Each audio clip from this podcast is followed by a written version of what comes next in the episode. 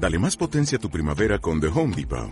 Obtén una potencia similar a la de la gasolina para poder recortar y soplar con el sistema OnePlus de 18 voltios de Ryobi desde solo 89 dólares. Potencia para podar un tercio de un acre con una carga. Potencia para recortar el césped que dura hasta dos horas. Y fuerza de soplado de 110 millas por hora. Todo con una batería intercambiable. Llévate el sistema inalámbrico OnePlus de 18 voltios de Ryobi. Solo en The Home Depot. Haces más. Logras más. Llegó el momento de conversar. ¿De qué quieres hablar? Política, salud, dinero, astrología. Conversemos de todo un poco con Gino González. ¿Qué tal? ¿Cómo están amigos del mundo de Gino? ¿Listos para otro episodio más de nuestro podcast? Hoy vamos a hablar de siete consejos para mi negocio. Qué mejor que una emprendedora, empresaria y abogada como es Carla Horna, quien nos va a dar esos tips, esos consejos que tanto hemos estado buscando. ¿Qué tal Carla? ¿Cómo estás? Gino, ¿qué tal? Encantada de compartir contigo y con todos los brillantes emprendedores que nos acompañan en esta magnífica jornada. Bueno, eso es cierto y tenemos que poner más de nuestra creatividad para poder salir adelante frente a esta pandemia y a, esta encerrona que tenemos obligatoria para poder cuidarnos. Carlita, dime, primero, a ver, yo tengo un negocio o eh, estoy pensando en hacerlo, pero ¿cómo puedo formalizarlo para no tener problemas, ¿no? Con la SUNAE, con la municipalidad, qué sé yo. Sí, te comprendo perfectamente. Ese es el dilema de muchos empresarios y emprendedores porque en esta crisis muchos han perdido sus trabajos y otros necesitan renacer, reinventarse. Una de ellas es forjar su propia empresa ante la ausencia de un trabajo o de un ingreso extra. Para mí lo número uno y lo básico que yo les aconsejo es el conocimiento es poder.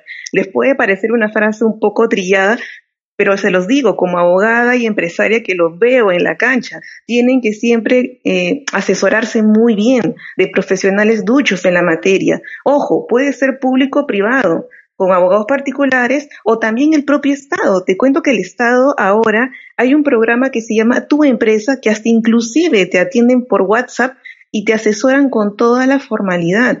La gente tiene un falso paradigma que es caro y en parte no es tan caro porque si lo ves como empresario tienes que pensar como inversión, no como gasto. Bueno, eso es cierto. Primero tengo que conocer a, qué oriente, cuál va a ser mi público, qué es lo que voy a ofrecer. Y como tú dices, eh, ahora hay incluso la creación de pymes a través de una notaría es virtual y no es tan caro como de repente hace muchos años atrás. Y ahora que tú nos estás dando esta información que hasta por WhatsApp, eh, y quiero que repitas nuevamente el nombre y cómo podemos contactarnos con ellos, puedes recibir alguna información.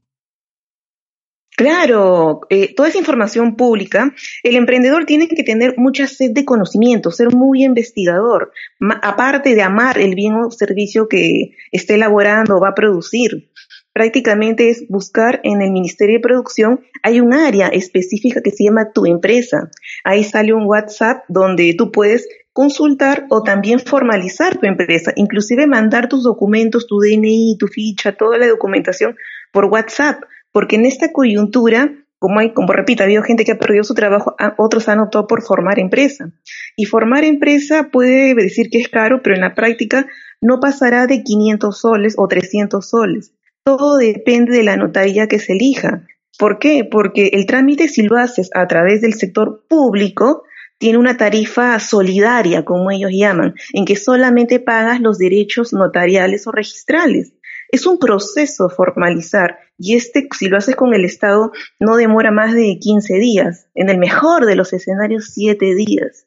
Lo importante antes de formalizar es informarse, porque nosotros como empresarios y emprendedores tenemos deberes y obligaciones es muy fácil, es como, ¿cómo te puedo decir? Tener un hijo. Es una gran responsabilidad. Es la verdad, una empresa es el equivalente a un hijo y tienes que asumir muchas obligaciones. Entonces, yo te aconsejo que antes de dar ese paso de, formal, de formalizar, que es firmar un papel prácticamente, tienes que primero conocimiento, enfocarte en los deberes y obligaciones que voy a tener como empresario o emprendedor y cuando ya esté seguro ya doy ese paso a formalizar. Claro, como para ver en qué rubro me puedo inscribir, ¿no? Digamos, de repente como persona natural con negocio, de repente formalizar una pequeña pyme, entonces, y de acuerdo a eso, voy a ver qué es lo que necesito. De repente necesito un contador, de repente no, porque ya presento solamente mis boletas virtualmente a través de la página de la SUNAT. Y si voy a poner un punto físico, de repente voy a necesitar un, un sistema, un software para poder emitir las boletas digitales. Entonces, como tú dices, sí, pues no, hay que evaluar todo este compendio y de alguna forma eh, a la larga es mejor porque va a permitir de que la gente pueda tener créditos, eh, pueda tener mejor asesorías. En cuanto al gobierno, creo que está desarrollando bastantes puntos de orientación para los empresarios formales. Esta crisis ha golpeado un montón a las personas, pero al empresario formal hay beneficios que se les está dando, tanto en la crisis como en otros aspectos. O sea, en el, fuera de crisis hay beneficios siempre cuando eres formal. Hay oportunidades de crecimiento, financiamiento, hasta puedes participar en concursos. Ser formal, como yo les digo, es en sí una bendición. Si piensas a ganador, a largo plazo, a que vas a crecer, que es lo correcto. Tú no puedes tener una mente cortoplacista para ser empresario y emprendedor. No, yo quiero para comer hoy, para comer mañana o a la semana. No. Ser empresario y emprendedor es un partido así, de largo aliento. Y si yo me estoy proyectando a ser, no sé, la mejor repostera, el mejor comercializante, es a largo plazo.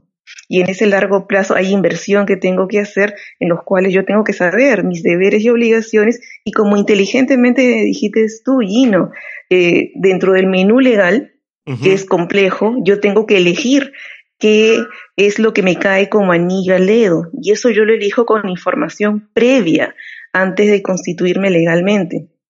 Dime, pero esto, me, quiero que me lo digas más adelante, en todo caso. Si yo soy de repente un pequeño comerciante que tiene mi fanpage, estoy vendiendo en línea online y no pago impuestos, obviamente estoy evadiendo, eh, ¿Tengo alguna penalidad? Esto me lo vas a responder después porque quiero dejar a la gente un poquito en suspenso.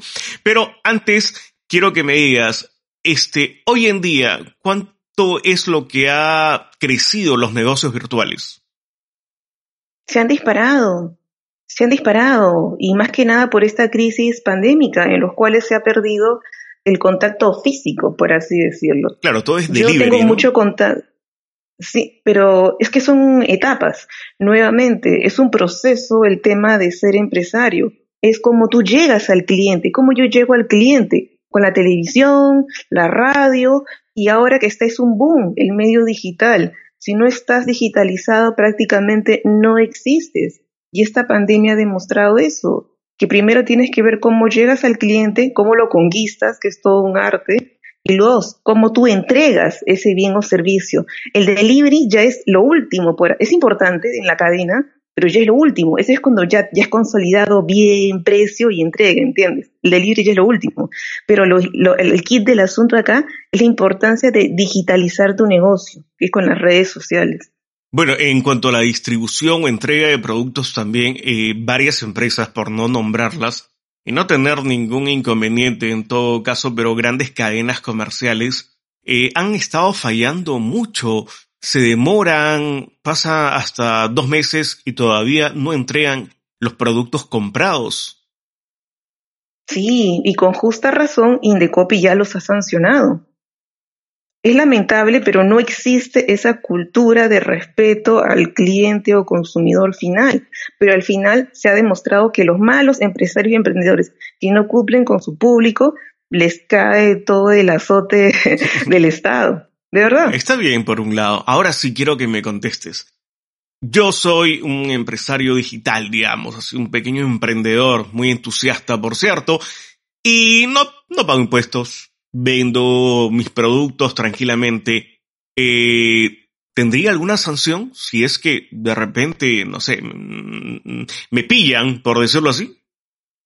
Sí, evidentemente. Por ejemplo, te digo así para que se entienda la figura más clara, si yo vendo tortas Me cachueleo así vendiendo tortas y alguien se envenena, alguien le cae mal, XZ motivo, me denuncia.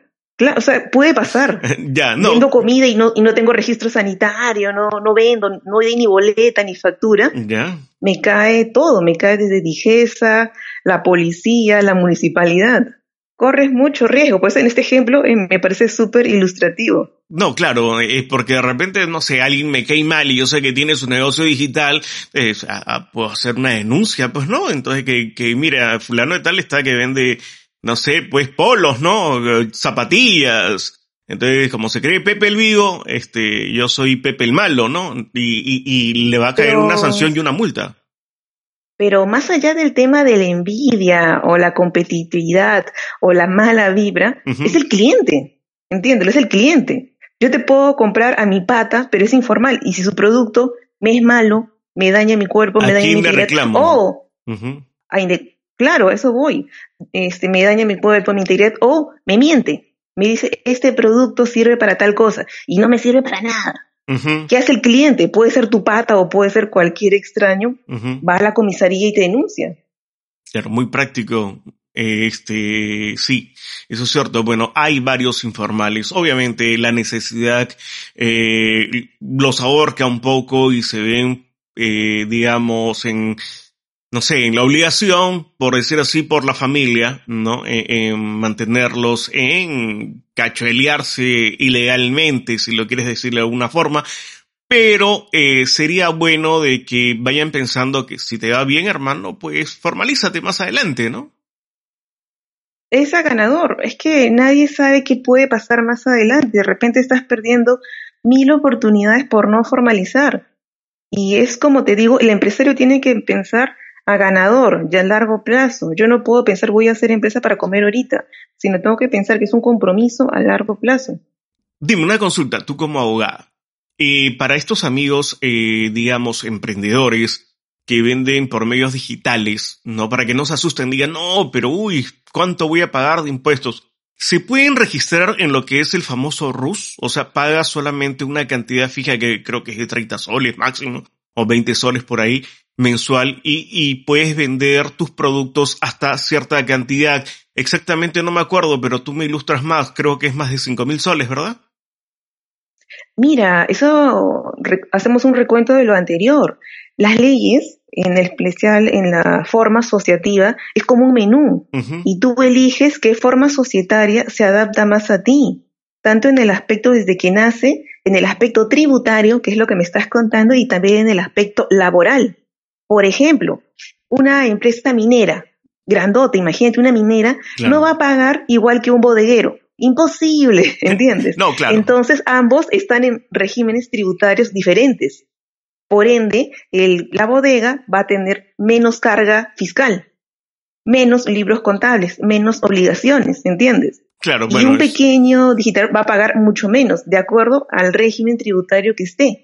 ¿Entiendes? ¿Hay algún ya, este, alguna inscripción o una, alguna opción para los amigos que venden eh, digitalmente eh, para que puedan acceder a este tipo de RUS y solamente paguen 20 soles? digamos mensuales puedan emitir sus boletas tranquilamente e incluso pues este van a tener beneficios a la larga como préstamos y X cosas, ¿no? Sobre todo vivir con paz y sin miedos y con oportunidades de acceder a beneficios legales. Pero ese tema de, nuevamente, el régimen tributario nace cuando nace la empresa. Pero también puedes regularizar o cambiar. Por eso te digo, es como un menú. El régimen tributario simple, simplificado o el RER tiene que tener ciertos requisitos. Y si yo cumplo con esos requisitos siendo pequeño empresario, voy a acceder a los beneficios de ser un RER, un RUS puede ser al inicio de la empresa o luego rectificar mi situación tributaria. Claro, que sería lo más conveniente, ¿no? Porque 20 soles creo que no es mucho en todo caso el poder eh, pagar mensual y trabajar tranquilo, ¿no? Incluso a las personas que eh, vas a ofrecer tus productos vas a conseguir una mejor fidelización, que eso es lo que quieres, ¿no? Hacer lazos eh, con tus clientes para que ellos te puedan recomendar también, que es muy importante y así poco a poco pueda ir creciendo tu cartera de clientes. Eh, Dime, ¿cómo? Me gusta lo que has dicho, eso quiero hacer una pequeña precisión. Dale. Lo que tú has dicho es algo muy válido. El tema, muchas veces el empresario piensa en algo netamente lucrativo, lo cual es válido, pero tú has destacado algo importante, todo empresario se debe al cliente y es importante forjar esa conexión. Me es más difícil conquistar a un cliente nuevo que mantener a uno fidelizado. Uno tiene que separar a su público al nuevo, quien tú eres un desconocido, y al que ya está contigo y ya conoce tu producto. En ambos casos tienes que portarte bien, por así decirlo, con valores y ante cualquier problema buscar soluciones para evitar conflictos legales. Bueno, eso es muy cierto. Eh, Carla, a ver, algún consejo que me digas, ¿cómo podemos conseguir, hablando ya de nuevos clientes, eh, vale la redundancia, eh, más clientes? vas, o sea, para conquistar más clientes, ir por nuevos. así es. Hoy quiero crecer y necesito expandirme. ¿Cómo, cómo, qué consejo me darías en cuanto, bueno, yo como empresario pueda llegar eh, a hacer una pequeña estructura o de repente un, un pequeño marketing potencial que me permita cautivar nuevos clientes? Ya, hay un concepto que es un poco doctrinario que son las cuatro P's del marketing. ¿ya? no vamos a hacer una, mm, no vamos a hacer una clase de marketing ahorita, pero la esencia de esto es en el cual yo haga ese match o esa sinergia entre mi bien, producto, servicio y lo que quiere el cliente. Yo tengo que definir exactamente qué necesidad estoy satisfaciendo el cliente y que esta necesidad vaya a un público determinado mi producto, mi bien o servicio no le va a caer o no va a gustarle a todo el mundo. No soy la Coca-Cola. Entonces tengo que estar dirigido, saber qué necesidad voy a satisfacer. Alimento, belleza, bebida, no sé. Y ahí, mientras yo más especializada es en esto, tengo que definir a mi cliente ideal y en base a ello hacer esa sinergia para lanzar una campaña de marketing que vaya a ese público, es decir, voy a cazar clientes con mi producto o servicio a quienes realmente lo necesitan. ¿Qué pasa si ofrezco algo a una persona que no le interesa o no, no ahorita no necesita? Claro. Pierdo mi tiempo y me bajoneo moralmente y pierdo tiempo y plata. Entonces es mejor tener las cosas claras de qué bien o servicio estoy ofreciendo y quién lo puede necesitar hacer mi, mi estudio de mercado, básicamente. Eh, sí, eso es muy cierto. Y conversar, yo creo que hay aquí algo muy práctico, ¿no? Cuando no puedes hacer un estudio de mercado, obviamente como una empresa, una transnacional, eh, puedes hacer un estudio de mercado, digamos, criollo, si lo quiero decir de alguna forma, eh, conversando con mis amistades, con las personas. Oye, he, he pensado en vender, eh, no sé, gorros.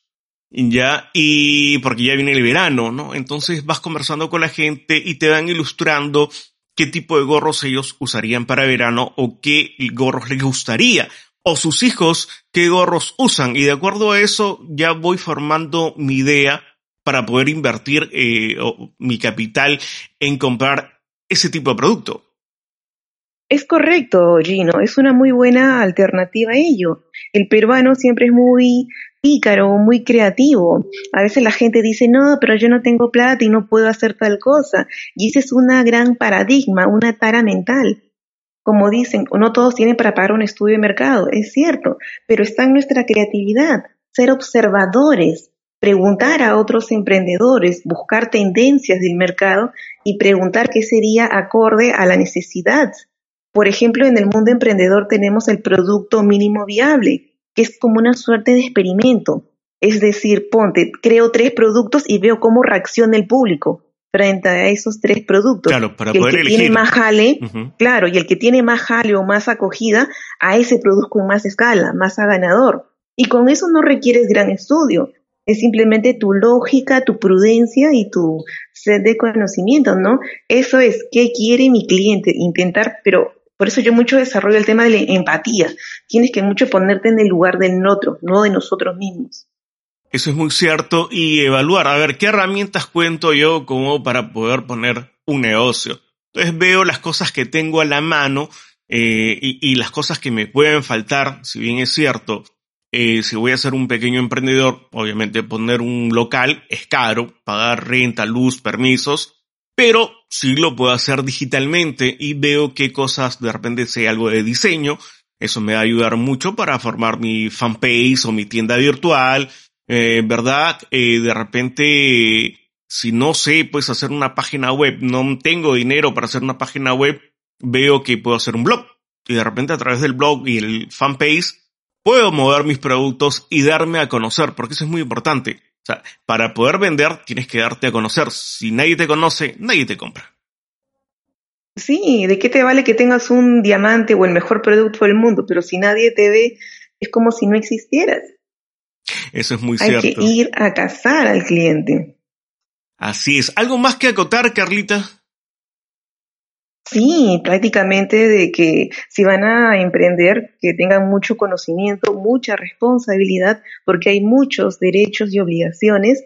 Y también como un punto hacia la cerecita de esta linda conversación, que amen su bien o servicio. Ese es un factor de éxito. Yo cuando decido ser empresaria tengo que amar lo que yo voy a ofrecer a las personas, ese bien o servicio, porque si yo hago las cosas con amor y con valores, van a estar destinados al éxito y me va a ser un salvavidas frente a los desafíos de emprender, porque no es color de rosa, el camino está lleno de mucho sangre, sudor y lágrimas. Y entonces si yo tengo ese amor propio, esa convicción, esa resiliencia, me empapo con conocimientos, me asesoro, el éxito me va a sonreír. Así es, hay que ponerle pasión y si tenemos pasión por algo que nos gusta, con mayor fuerza y entusiasmo vamos a hacer mejor las cosas. Gracias Carla. Amar lo que uno hace. Eso es cierto. Gracias Carla, ha sido un gusto hablar contigo.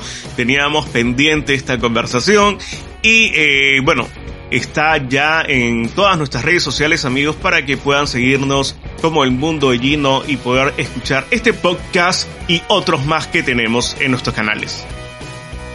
Felicidades, Gino, a ti, a todo el público y vamos por más éxitos y alegrías como el gran país emprendedor que somos.